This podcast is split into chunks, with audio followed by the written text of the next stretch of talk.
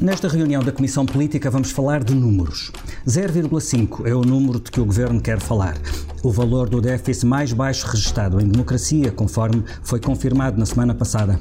Ou 100 mil, o número que o Governo calcula de novos utilizadores dos transportes públicos, graças à redução do tarifário dos passes, que entrou em vigor esta segunda-feira.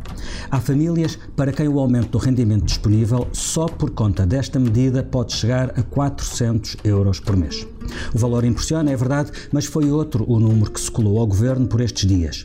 40 ou será 50? É a quantidade dos envolvidos no Família Gate. O caso dos maridos, mulheres, irmãos, namoradas, filhos, filhas, cunhados e outros membros da grande família socialista indicados para cargos de nomeação política.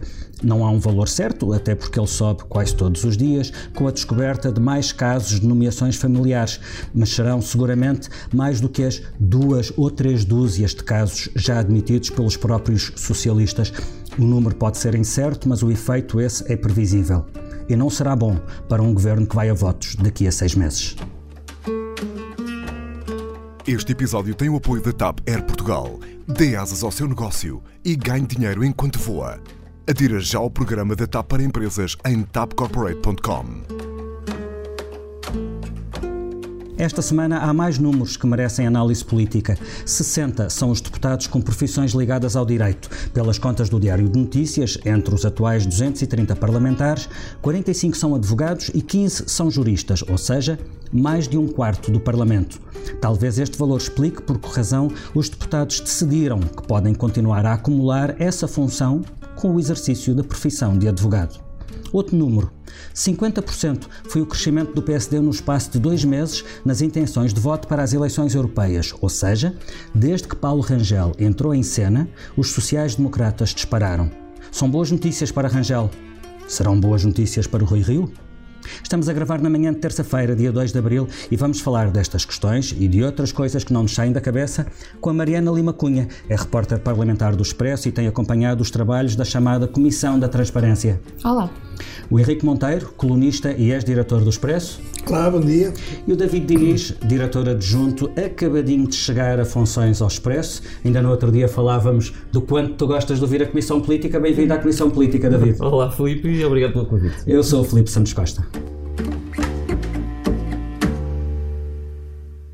Estes podiam ser dias em grande para o governo. Numa semana, a celebração do déficit mais baixo do Portugal Democrático. Depois, a maior redução de sempre do preço dos passos sociais. Na semana passada, Mário Centeno fez uma volta triunfal como mago das finanças.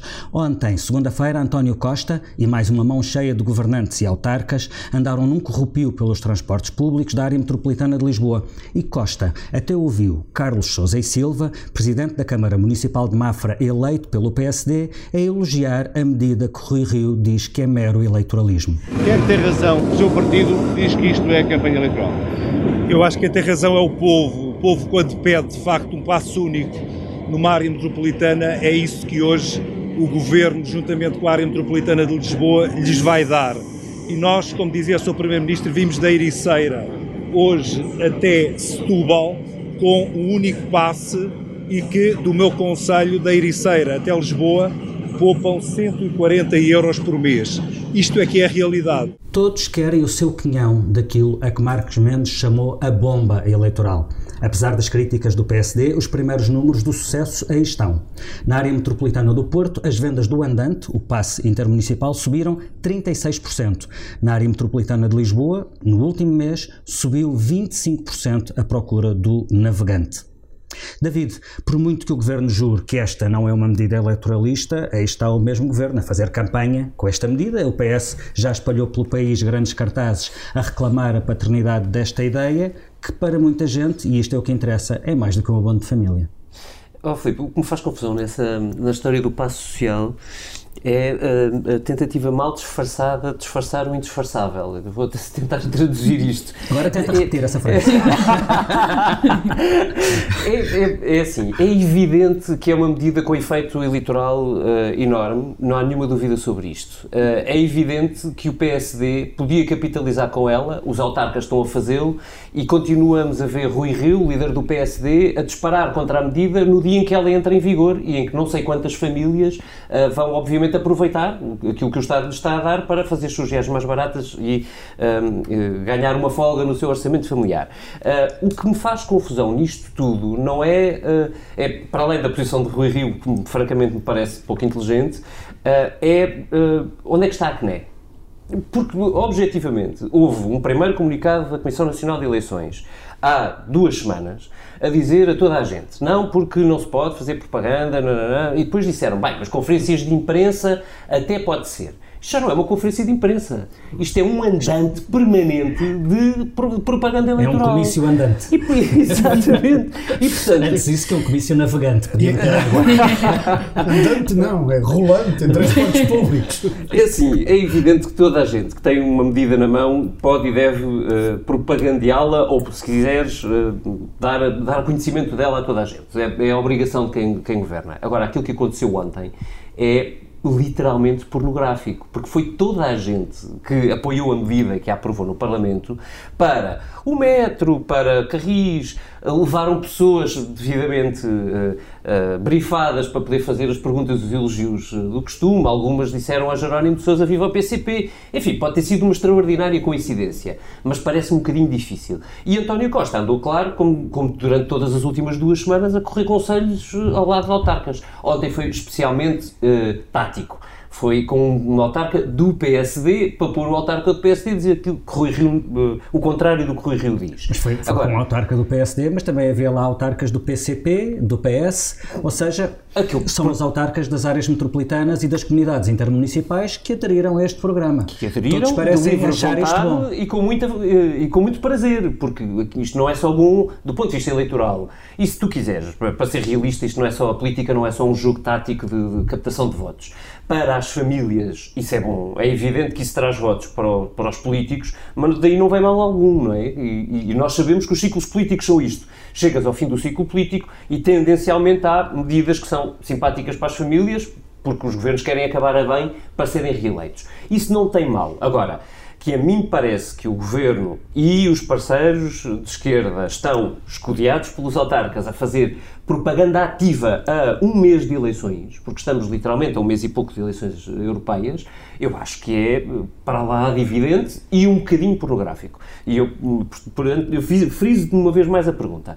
Onde é que está a CNE que parecia tão corajosa há duas ou três semanas? Henrique, uh, se por acaso souberes onde está a CNE, podes sempre responder a esta pergunta. se não, uh, podes, podes responder a uma outra, uh, que é, Rui Rio fez bem na forma como se colocou, como liderou um discurso de oposição a esta medida, ou isso foi simplesmente um tiro na água? Na água? Ah, é por ser Rio, portanto, foi mesmo no pé, não foi nada. Não, é, eu acho que o Rio fez tudo mal. Eh, o que também nele não é exatamente uma novidade. Por, porquê? Porque ele, ele criticou a medida. A medida é obviamente boa para as famílias, o que não quer dizer que seja obviamente boa para o país. Que é uma coisa que a gente depois pode discutir, não é? Ela é obviamente boa para as famílias que vão beneficiar, não quer dizer que seja obviamente boa para o país todo. É, número um. Se houver menos carbono, menos dióxido de sim, carbono no ar, é seguramente bom para o país todo. Se consumirmos sim. menos, se importarmos menos Vamos petróleo, porque há menos carros a circular, é bom para o país todo. E se tivermos menos tempo na fila de trânsito, também é simpático é bom, para nós. Também é, é tudo muito bom, mas eu prefiro sempre que sejam as pessoas a poder escolher e não seja o governo a indicar aquilo que as pessoas devem fazer. Quer dizer, mas eu sempre defendi isto. Não está a obrigar dizer, ninguém. Não, não está a obrigar ninguém, mas quer dizer, mas, mas quando está a dizer toma lá 100 euros, é só para andar de autocarro, não pode ser não, 100 também euros. podem andar de metro, de comboio. Não, está bem, mas é para andar de transportes públicos. Não, é? não, está, não está a dar 100 euros para tu fazeres o que quiseres com 100 euros. Que, bom, está bem. O problema é. Eu, ah, portanto, tu querias um cheque para a Anitta ir às não, compras. Não, não, não. não, queria, não tu querias era um cheque A gente já fala da Anitta e do, e do Mário Centeno. Aliás, que o Mário Centeno já está à frente com a medida, porque já disse, ei, para o ano já não há mais. E, e veremos, porque eh, nós, o que o governo fez foi um, um, um aumento brutal na procura sem que responda um aumento qualquer na oferta. Portanto, eu não sei também como é que isto vai ser resolvido e eu acho que essa é que é a crítica de fundo número um.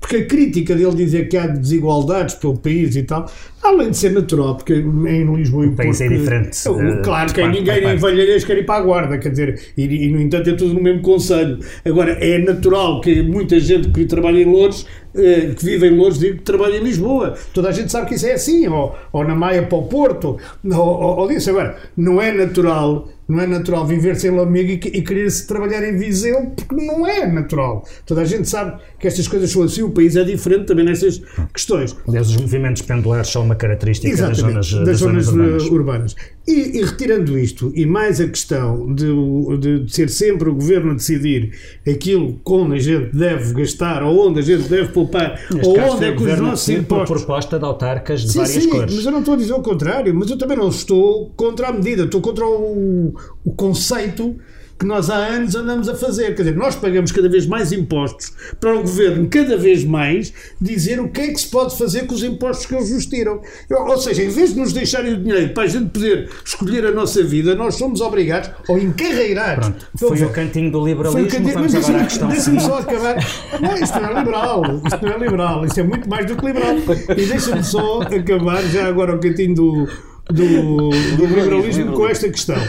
Eu não acho nada mal que haja eh, eleitoralismo, porque uma das coisas boas da democracia é permitir que de vez em quando haja medidas que possam parecer boas, de, pelo menos de 4 em 4 anos. Quantas vezes ouvimos sempre é- isto que houvesse é eleições todos os anos, não é? claro, isso é para isso que houvesse eleições todos os anos. Portanto, eu Vamos acho que essa crítica também é um do bocado. outro assunto Não, é não que quando isto estava a correr tão bem e António Costa anda aí nessa, nessa turnê pelo país, eh, só, só para vermos, na, na quinta-feira ele foi ao Barreiro outra vez apresentar esta medida no, no município da área metropolitana de Lisboa. Na sexta fez uma sessão sobre os preços dos passos no Porto, depois no sábado fez outra sessão sobre os preços dos passos em Baião e na segunda-feira atravessou a área metropolitana de Lisboa de transportes públicos. Cada vez que ele falava, os preços baixassem o que ele diz, Era uma já nos tinham que pagar para a gente andar de autocarros. viste? Para azar de António Costa, pelo menos na sessão do Barreiro, que foi, a- foi, foi onde eu estive, os jornalistas só lhe queriam fazer perguntas sobre a epidemia de nomeações de familiares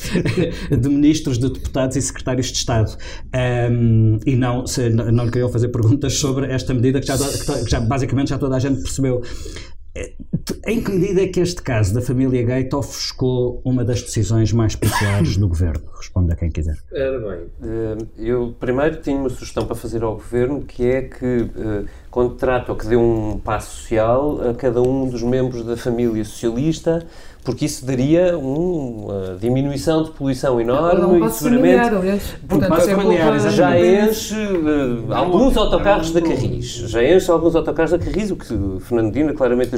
eh, Dito isto, todos em Lisboa, não é? Porque são nomeações todas no grande poder central.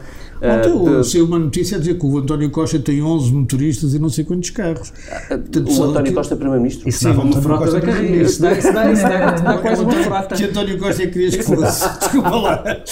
Não, o Primeiro-Ministro com cada 11 carros parece-me excessivo. Não, Mas 11 eu não vi. motoristas, não é 11 carros, é 11 Não, tá bem. motoristas. Não quer dizer que 11 Tem outras carros. explicações. Pode ter só 5 ou 6. Ahm, é assim, interfere hoje no clima, no, no clima mediático e naquilo que é o objetivo do governo, com todas estas ações, torna bastante evidente. É? Ou seja, o governo quis concentrar ah, ah, as semanas pré-eleições europeias com uma enorme, ah, com uma catadupa de anúncios e de ah, comunicação sobre ah, os espaços sociais, não só sobre os espaços sociais, sobre todas as medidas mais simpáticas que tem para apresentar, ah, e, e esta polémica cai no pior momento para o governo desse ponto de vista. Não há nenhuma dúvida, com o risco adicional de António Costa ter escolhido para número 1 e número 2 da lista dois ex-ministros do seu governo, acabados de sair de resto de lá.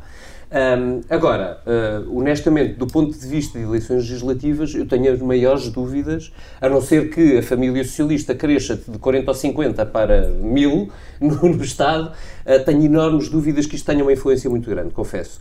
Ahm, ah, serve para manchar, provavelmente servirá para impedir o Partido Socialista de passar a fasquia, que nós já tínhamos percebido ou intuído Não é pelas sondagens. crescer, não é? Exato, que não estava a ser simpático, mas eh, não creio que faça uh, um eleitor uh, socialista, uh, e nós estamos hoje a falar, eh, sobretudo até em eleições europeias, mas, uh, mas depois também nas legislativas, estamos a falar muito de mobilização de pessoas que já são, que têm um mínimo de interesse pela política, a abstenção é enorme, portanto estamos a deixar de fora. Sim, nas a, europeias estamos a falar de uma abstenção que não, 70%, chegar 70%. 70% nas últimas. A minha aposta é que vai subir claramente nas próximas, até porque tu aumentaste enormemente o eleitorado fora do país que pode Sim. votar e isso tendencialmente vai aumentar, vai fazer disparar de novo a abstenção. Ou seja, o que interessa é o voto das bases. Exato. Das bases. Das pessoas falar para a base, mobilizar a base. Identificadas com os partidos. Sim. E eu não creio que isto faça um eleitorado socialista dizer uh, ah não, mas se eles estão a pôr pessoas do do Partido Socialista eu não vou votar no PS, quer dizer, mim não, não insistir faz nesta possibilidade, é porque um dos grandes esforços políticos, Henrique,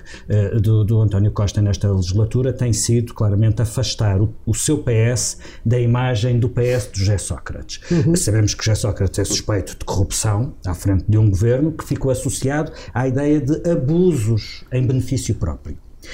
Uh, o que eu te pergunto é se este caso não ajuda a deitar por terra esse esforço de limpeza de imagem. Lá estão os socialistas a usar o Estado como se fosse coisa deles. De certa forma, sim. Embora eu, se quisesse ser um bocado cínico, dizia que isto é exatamente o contrário do que o Sócrates fez. Sócrates deixou os amigos de fora para o subsidiar. e este mete os amigos dentro. Portanto, quer dizer, aqui é uma, uma, uma, uma, contradição insanável entre os dois, não é? Porque o Carlos Santos Silva nunca entrou para o governo, o Ricardo Salgado, sim, sim, sim. Nem, nem, o, Quase parece o próprio Vara, o próprio Armando Vara nunca entrou para o governo. E, portanto, sim, neste, de vista, António Costa é um exemplo de transparência. É um exemplo de transparência, porque põe logo o Lacerda Machado na administração da TAP e, e as vezes ficam lá. Sim, os amigos é que eram simpáticos, não era? Pois, exatamente. Aqui não, aqui é o Costa que é simpático. Eu estou um bocado de acordo com o David. Eu, eu acho que estas coisas mobilizou muito as pessoas que andam à volta da política, os jornalistas e mais não sei quantos e tal, mas não querem dizer nada às pessoas. As pessoas, quer dizer, ouvem vagamente que estes tipos estão-se todos a governar uns aos outros, uhum. que é uma coisa que eu acho que já sabiam. Não, eu acho que prejudica todos, não é? Prejudica todos. Isto não prejudica só o Partido Socialista. É assim, a malta acha, bem, estão-se todos a governar uns aos outros. Mas eles também acham que isso já sabiam. Depois, esta malta não vota muito nas europeias. E, aliás, também é preciso ver que são as eleições... a pensar nas legislativas. São as eleições europeias. Está-se a discutir imenso... Está-se a discutir imenso a atualidade europeia. Né? Sim, já lá vamos. Temos um, tema, temos um tema a seguir sobre Mas acho que ainda tem-se nota algum nervosismo na parte do Governo, na maneira como está a gerir este caso. Aliás, a primeira escolha acho que é um erro de gestão do início, que é pôr Carlos César a responder uh, a estes casos. Mas é alguém gera Carlos César? Pois é, eu, é, é, é possível que seja significaria que alguém o gera. É, é possível que seja, seja um erro de autogestão. Mas, uh, aliás, não sei se esse ataque ao bloco de esquerda que o Carlos César fez colou, porque no caso até é um caso um bocadinho diferente, não é uma questão de nomeação, é uma questão de. Bem, para quem não sabia que Mariana e Joana Mortágua eram família, pode ter sido um choque. Exato, exato. Era, era uma notícia que ainda Essa não tinha sido feita por Carlos César pode ter tido algum Nesta questão da família, há uma coisa, nós a semana passada falávamos aqui sobre, para mim pelo menos o que é impressionante é a quantidade e o grau, não são os casos isolados encontram sempre justificação, a não ser que seja uma pessoa doutorado em astrofísica, com experiência de cozinheiro, que enfim, normalmente há aqui. Aliás, é interessante a insistência do PS em analisar os casos, caso, caso a caso, caso sim, porque sim, isso sim. é o que permite olhar para os casos e não para o é padrão. É picture, Obrigadinho, é? claro, a questão Mas é o padrão, pessoa, não é o caso a caso. Feita, foi Vital Moreira, disse o número conta, e eu acho claro. que isso é que é o fundamental. Exatamente. Sim, sim, sim, não, é incidência, não é haver um ou dois. Neste caso, há só uma coisa que me faz confusão quando se fala da competência. Eu acho que há mesmo cargos em que é uma questão de opção, ou seja, por muito competente que a pessoa seja, é natural que o meu marido vai fazer, vai desempenhar um cargo, eu tomo a opção consciente, é uma decisão se calhar até em família, de não, de me afastar, de, acontece em muitas áreas, e portanto não percebo porque é que não, não há essa higiene. Portanto, tu estás a falar de bom senso, é isso? Uh, sim, no, no, no, fundo é isso que eu queria dizer. Muito bem, agora vamos voltar à política. Também. também, para acabar com... Mas a Mariana disse uma coisa que é interessante, que é, que é o, o bom senso, porque há dois artigos geniais sobre isto, o Luís Aguiar Conraria, que diz, mas ninguém nomeou a sogra, porque, quer dizer, claro, foi uma questão de bom senso, afinal havia bom senso. afinal havia bom senso, não é? E, e, há, e, há, e, há, vários, e há vários outros, há também do, do, do João Miguel Tavares, que é assim, mas se eles são se a Mariana Vieira da Silva é tão importante, porque é que não tiraram o pai? Mas porquê é que haviam de tirar o pai? Sei lá, porque, é não, isso é não ser excludente. Não, não, não, mas na parte de que há pessoas, quer dizer, não há só uma pessoa em Portugal que possa ser ministro ou secretário de Estado ou não Mas mais uma vez, se analisares caso a caso, perdes sempre a questão que é o padrão. a questão é que o país é, é mais diverso do que isto. É, Deixa-me só uh, colocar-vos uma última questão neste, neste bloco Quão preocupado é que, deve, é que deve estar o PS neste momento? Reparem, o, o, PS continua bem confortável à frente do PSD nas sondagens, uhum. mas é evidente que deixou de crescer e não deixou de crescer esta semana nem na semana passada, foi já uh, há algum tempo. Tem até caído em algumas sondagens, agora embrulhou-se nesta história das famílias e de, de, de, dos maridos e famílias das mulheres. Numerosas. É evidente e é assumido que a economia está a desacelerar. A contestação de alguns grupos sociais e profissionais continua bem viva e vem aí um verão seco, o que significa seca e risco de incêndios. As coisas ainda podem virar a favor do PSD ou contra o PS? Posso, eh, se calhar começo, Filipe. O, eh, é assim, há, há, sempre a possibilidade de um cisne negro, e talvez não seja a melhor imagem para falar de incêndios, uh, mas para querer dizer que pode sempre haver um imprevisto que estraga as contas todas, tal, tal como são previsíveis. Agora, o que eu acho é que nesta fase nós, uh, nós estamos perante um cenário razoavelmente estanque. E porquê que eu digo isto? É verdade, a economia está a desacelerar, mas não está propriamente em queda, eh, muito menos vertiginosa que se as pessoas sintam nos bolsos. Está só a uh, desacelerar o ritmo de crescimento. Exatamente. Não há um eleitor, acho eu, quer dizer, haverá sempre exceções, mas globalmente, os eleitores da esquerda estão contentes com a solução do governo e acham que é melhor do que se tivesse havido uma solução de direita. A nossa, e, portanto, a nossa sondagem de fevereiro dizia isso mesmo, isso. no eleitorado à esquerda. Uh, sim. E não é, portanto, provável que haja daí uma inversão para o outro lado e acresce o PSD Uh, nos vários pontos onde nós podemos analisar, ok, mas o PS não se está a portar bem, o PSD não mostra nenhum fator distintivo. Eu vou dar dois ou três exemplos muito rápidos. Déficit tu vês uh, Rui Rio a dizer déficit, que é uma coisa boa para o governo, tendencialmente, mas agora perguntamos se é de facto muito boa, porque há contestação. Tu tens, por exemplo, relativamente uh, à estratégia, Rui Rio a dizer uh, não, porque o governo faz isto porque há uma grande carga fiscal. mas nós temos de ter superávit. Mas temos que baixar impostos. Portanto, sim, é completamente dissonante. Ponto 1. Um. Ponto 2. É agora ao particular. Contestação social o PSD está perante uh, a, a, indefinição do que é que faz relativamente aos professores. Criou-lhes uma expectativa de que lhes vai dar tudo. Os sinais dados pelo Expresso há semana e meia, eram de que o PSD, sim senhor, quer contar o tempo todo, mas não quer não dizer como, como é que repõe nem pagar a conta, nem, nem, dizer como é que vem a conta. E, portanto, eh, até aí, o PSD que podia capitalizar votos de professores, claramente não o vai fazer porque sabe que está preso a outro tipo de discurso que tem que manter para ter o seu eleitorado minimamente fixo. Um, acresce a isto tudo, mesmo, por exemplo, no domínio da, da, da grande família socialista, se tu quiseres, PSD ainda tem muito pouco por onde dizer.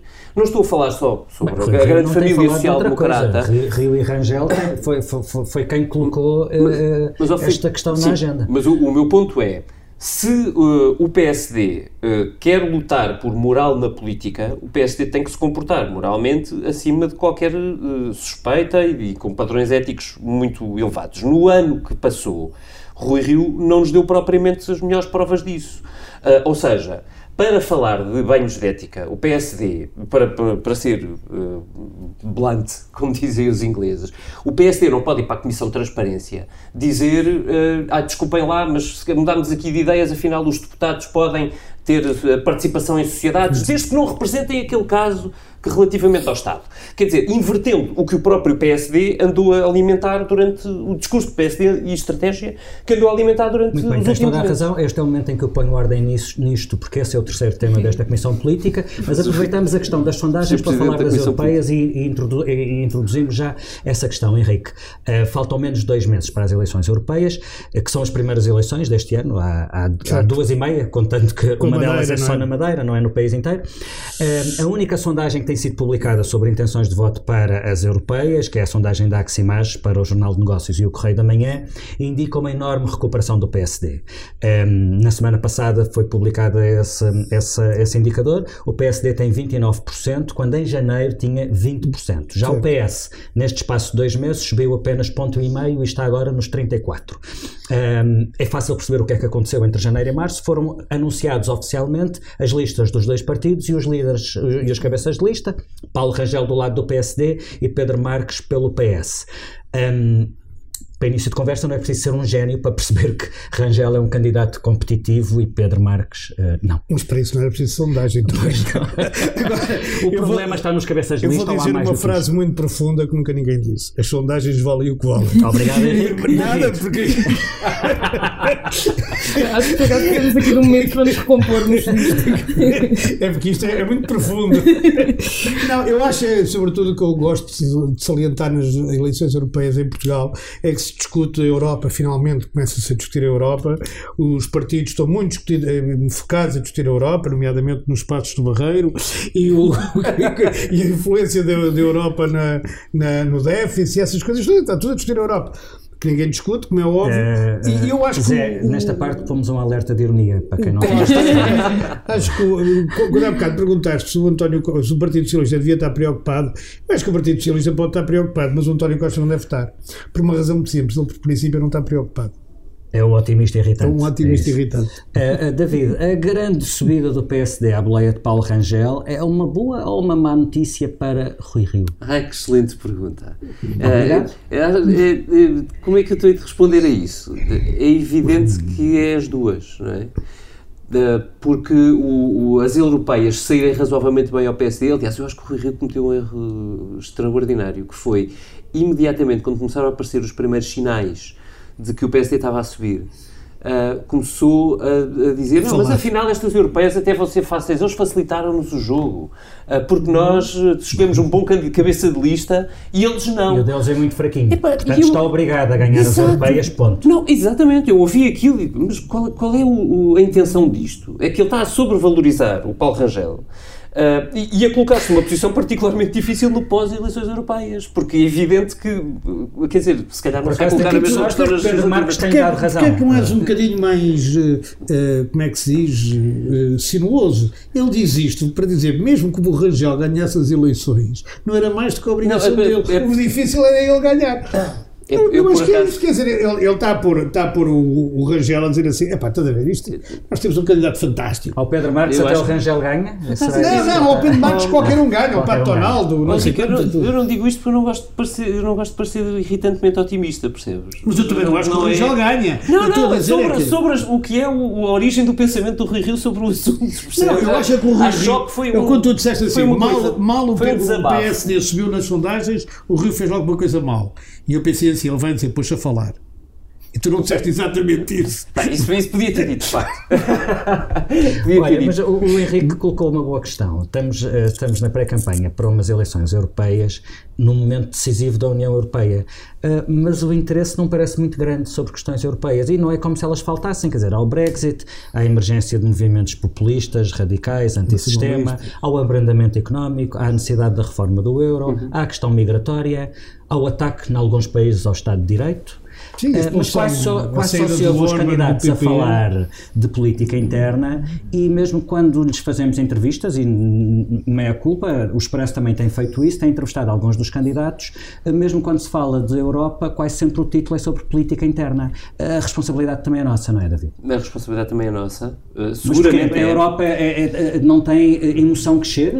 Não, eu acho só nos interessamos que desta vez não há, qualquer, não, é, não há qualquer desculpa que, que seja assim acha que é um jogo, o jogo é o mesmo, não é? Nós estamos a viver o mesmo padrão de todas as últimas europeias, que é o candidato que está no governo tenta discutir assuntos europeus porque quanto mais discutir assuntos europeus, mais livre está das polémicas internas e a oposição faz exatamente o contrário.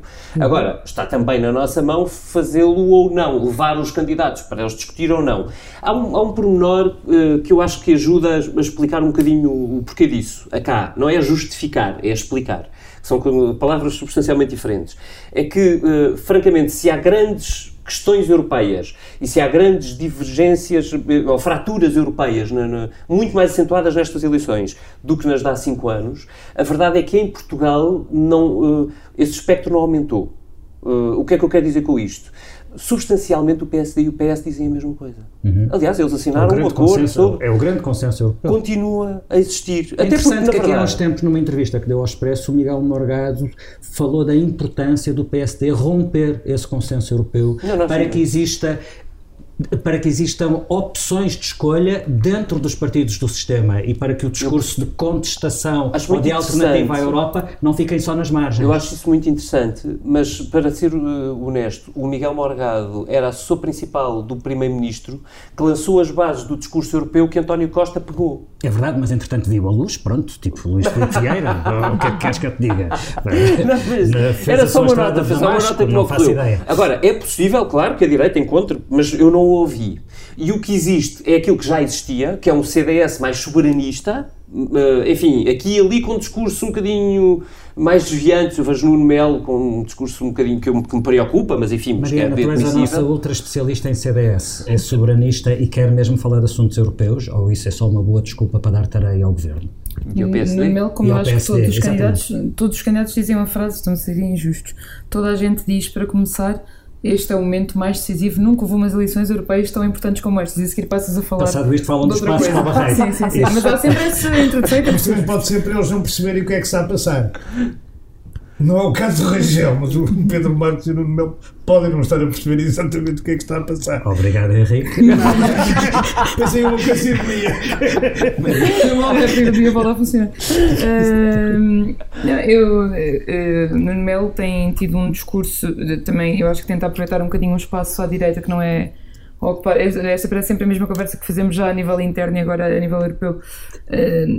Que em Portugal não há assim tanto o discurso, lá está mais soberanista que, que Nuno Melo faz e ele agarra-se a temas, por exemplo, nas migrações, isso nota-se eh, na questão do federalismo, isso nota-se para se impostos distinguir europeus. nos impostos Impostos europeus, são, são coisas. Tanto como impostos europeus, não são exatamente impostos europeus. Há ali uma pequenina, uma pequenina aldrabice. São três mas trechas enfim, para a vamos- Europa sim, sim, sim, acordo. Mas assim consegue-se fazer um discurso eh, quase mais assertivo e, E de quase um demarcação em relação ao. PSD, como Sim, o David sim, chamava a atenção. Isso CDS é objetivo. central neste momento. Há uma coisa que me eh, faz confusão. O, Orban foi suspenso do PPE. PP. Mas a direita nunca levanta o problema do Muscat e do primeiro-ministro búlgaro, do, PPE. quer dizer, e do, Sim, do levantado. O Rangel, sim. O Rangel, vagamente, mas não, não há ninguém a levantar esse grande problema. Eu, eu recordo que em. Malta, em Malta foi morta uma jornalista, quer dizer, assassinada. Pensa-se que assunto do governo, os assassinos. Que isto, isto é O gravíssimo. Nuno Melo tem tentado puxar por isso e encostar um bocadinho. Pois, mas isso não passa na comunicação social. D- Digo eu, que frequento pouco, mas é muito mais. Também não sei o que é que eles andam a fazer. mas- Agora sou eu. Obrigado, Henrique. Falámos, Não, há pouco, nós todos. falámos há pouco da questão da Comissão da Transparência e das novas regras. Vamos então a esse tema. Era uma comissão muito engraçada, não tinha paredes, nem tinha nada, ficava bem à transparência. Mas, hum, Mariana, tu tens seguido esta saga desde o início. Isto era suposto ser uma coisa, se não me engano, de, de seis meses e já leva mais de três anos. O propósito inicial era reforçar os mecanismos de escrutínio e transparência da atividade política. A coisa começou logo mal, porque nos primeiros meses foram só reuniões à porta fechada, portanto, uma espécie de transparência opaca, que é um conceito novo, e isso começou mal, acabou pior. Os trabalhos devem chegar ao fim esta semana, certo? Eh, e das grandes promessas iniciais ficou pouquíssimo, não é? Eh, eu ontem estava a, ler, a reler notícias que se escreveram nestes três anos sobre a Comissão de Transparência, algumas minhas. Tenho de fazer aqui uma meia-culpa, que é nós andámos ou numa alucinação coletiva, ou eu dei muitas fake news nestes três anos e não me apercebi. Não, não eram fake news, porque na altura havia de facto acordos que entretanto caíram. Os, part- os partidos prometeram uma série de coisas que agora viraram do avesso, sobretudo o PS e o à PSD. retaguarda. Sim. Ou seja, eh, quando, quando eu falava em ler as notícias dos últimos anos, falava-se num grande apertão das regras. Nesta questão do- dos advogados, falava-se de uma quase exclusividade que ia ser eh, implementada. Eh, a verdade é que as propostas que são feitas agora aqui à última hora, algumas só oralmente, nós nem sequer temos registro escrito do que é que foi exatamente aprovado. Os deputados com quem se fala agora de transparência, vários deles dizem, olha, não tenho a certeza exatamente de qual é a formulação final que Portanto, fica. nem sequer há transparência sobre a formulação, Sobre das, a propostas. formulação das propostas. Não, não, isso é muito sintomático de como E as coisas portanto é uma funcionam. coisa sim. feita à 25 hora, de repente, eh, quando quase que passa ali, eh, se não estivéssemos atentos, eh, passaria esta notícia, mas o que é certo é que acaba por ser, se não o contrário do espírito, que pelo menos com que a Comissão foi criada, eh, fica curto, não é? Hum. Eh, Mas eh, tu conseguiste perceber porque é que o PSD faz esse triplo mortal empranchado à retaguarda no último momento, oralmente, Estás-me a é pedir que uma coisa passou? difícil, que é eh, perceber algumas das mudanças de posição do PSD, sobretudo na transparência, te- tem sido, eh, já nos aconteceu aliás várias vezes, dar notícias que são exclusivamente sobre mudanças do PSD quando estamos a E contactar o até PSD para confirmar. dentro do PSD. Fala-se com duas sim, pessoas, sim. há três posições Há diferentes muitas sobre o posições assunto. diferentes dentro do exatamente. próprio PSD e houve casos, quer dizer, enriquecimento ilícito, lobby, questões que eram cruciais na comissão em que não se conseguia perceber exatamente qual é era a posição. Não é o único no PS. Mas eu neste acho caso concreto, como dizia o outro, o que passou-se? É assim, já havia muita tensão no Parlamento e muita pressão, e não era só dos deputados que estavam na Comissão de Transparência, deputados de fora, e como tu disseste, a advocacia é uma profissão com muita preponderância no Parlamento, sim, e portanto, e já havia muita pressão naquele sentido. eh, Primeiro, tu ias ter objetivamente muitos deputados que agora são deputados e que não poderiam sê-lo se houvesse algumas das novas regras aprovadas ou que teriam de abdicar da sua, da sua profissão. E depois há aquela questão que ainda na semana passada falávamos que é há sempre eh, o problema de, de transformarmos a política num, em numa, numa atividade feita por funcionários dos partidos e etc. E havia já pressão no Parlamento, lá está, quando eu falava também de problemas no PS, além do PSD, também houve fraturas expostas no PS por causa disto. Houve problemas na própria bancada publicamente e críticas, críticas públicas ao facto de se querer higienizar um bocadinho isto. E, portanto, há aqui um mix de fatores que levam que realmente, no, no fundo, no fundo, no fim o Bloco Central eh, inverte a ordem e o sentido em que se, vinha, se estava a argumentar. O Paulo Rodrigo Pereira, que é deputado não inscrito e que foi deputado independente eleito Mas pelo que não é PS, advogado. eh, e que não é advogado, exatamente, eh, escrevia no Observador, eh, fizeram-se anos de discussões e de debates e de análises sobre isto e no fundo o que fica aprovado depois são propostas que aparecem na própria última reunião, à última da hora, sem estarem escritas eh, para Depois é uma coisa, e depois é aquela habilidadezinha muito de quem não quer mudar nada, que é o articulado. Há um artigo que parece que impede uma coisa e dois artigos abaixo ao é que outro há que que abre a porta ou a que que- continue tudo sim, na mesma. sim, sim. E são essas habilidades. São formulações. E estas propostas, David, como tu dizias há pouco, vindas do PSD, o partido do Rui Rio, o homem do banho de ética, torna tudo ainda mais estranho. Torna, sabes que eu tenho. este- eh, a questão da transparência é é uma das que me cria uma divisão interna. Eu, eu percebo os argumentos de nós não podemos tornar os, os, os parlamentos, ou o parlamento, ou os partidos, eh, coisas autossuficientes. Portanto, eu acho que há um perigo de facto na exclusividade. Uh, porque nós sabemos, por experiência própria dos últimos muitos anos, que, olha, dá nas famílias, percebes? Ou seja, provavelmente uma coisa acaba na outra, porque são as pessoas da Jota que se conhecem na Jota, que se casam na Jota, que começam a fazer política por lá, que saem da Jota, mas continuam no PS e vivem nessa bolha. E eu acho isso perigoso.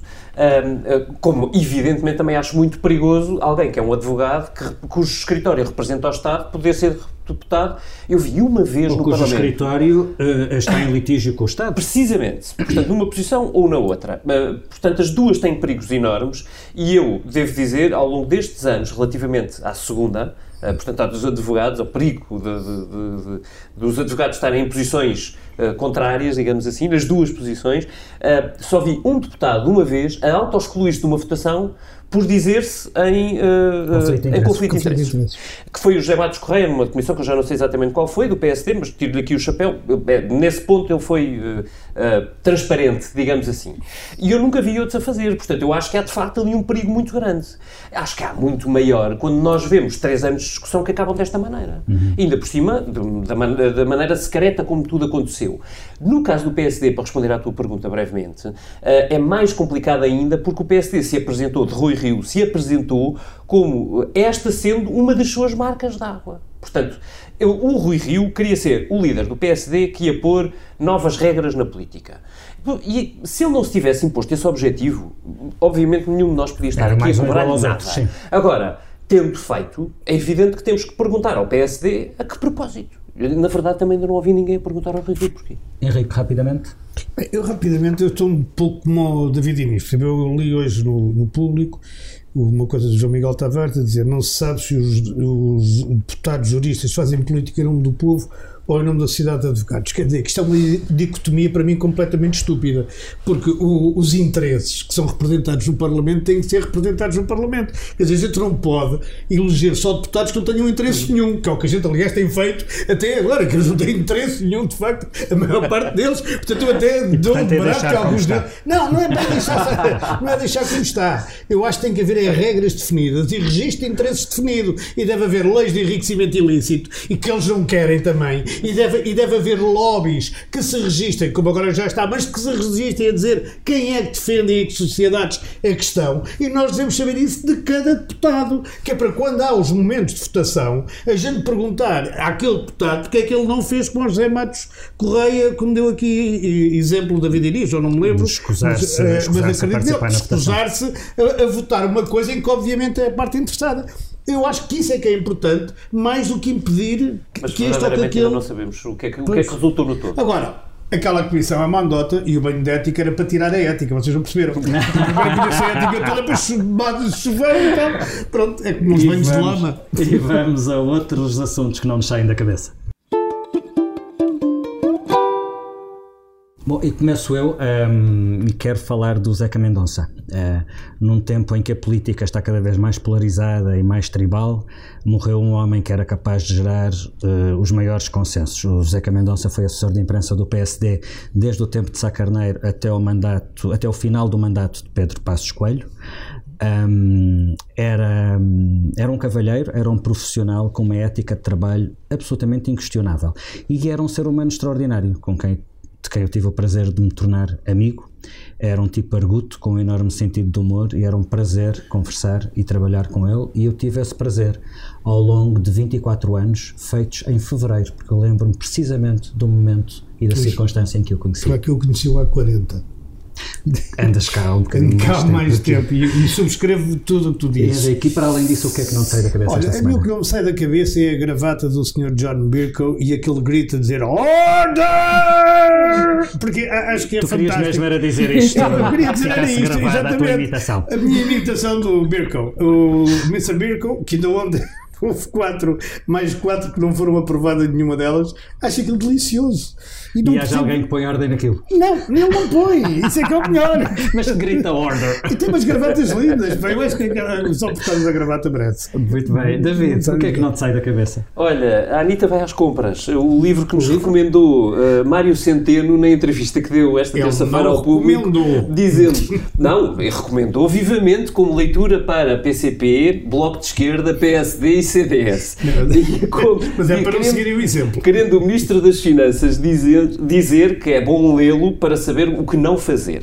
Ah, tá Ah, bem. ora bem, eh, ao caso sobre o investimento público, que, o- que o Ministro das Finanças, obviamente, ah, vai travando à medida do que pode para que as contas batam certo. Eu, ah, em troca, recomendava a Mário Centeno o Anitta aprenda a nadar, o Anitta vai à escola ou o Anitta mamã. Em qualquer dos casos serve para um Mário Centeno bastante diferente daquele que conhecemos no início do mandato.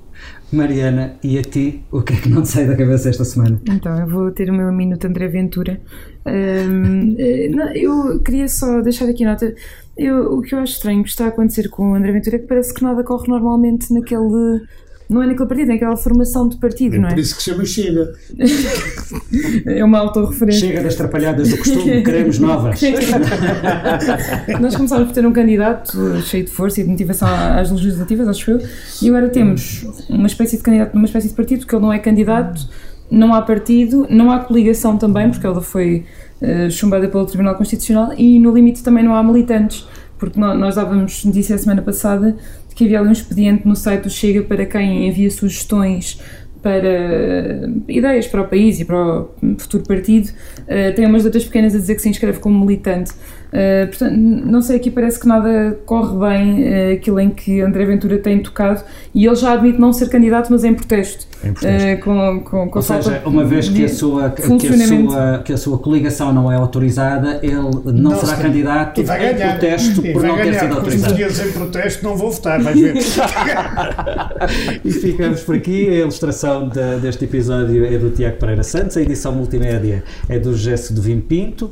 Depois de duas semanas em que falámos de famílias socialistas, casamentos socialistas e amores socialistas, voltamos na próxima. Sabe-se lá com que novidades, porque lá dizia o poeta: ninguém, ninguém poderá mudar o mundo, ninguém, ninguém é mais forte que o amor. Isso é do Mário Paulo. Claro. Vai, meu Deus. De quem fui, de quem sou, onde vou, só eu sei, mais ninguém sabe.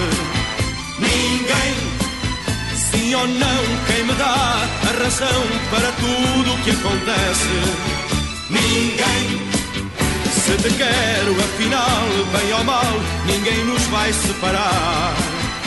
Ninguém, deixa lá que ninguém mudará este amor que me pertence. Ninguém, ninguém, ninguém.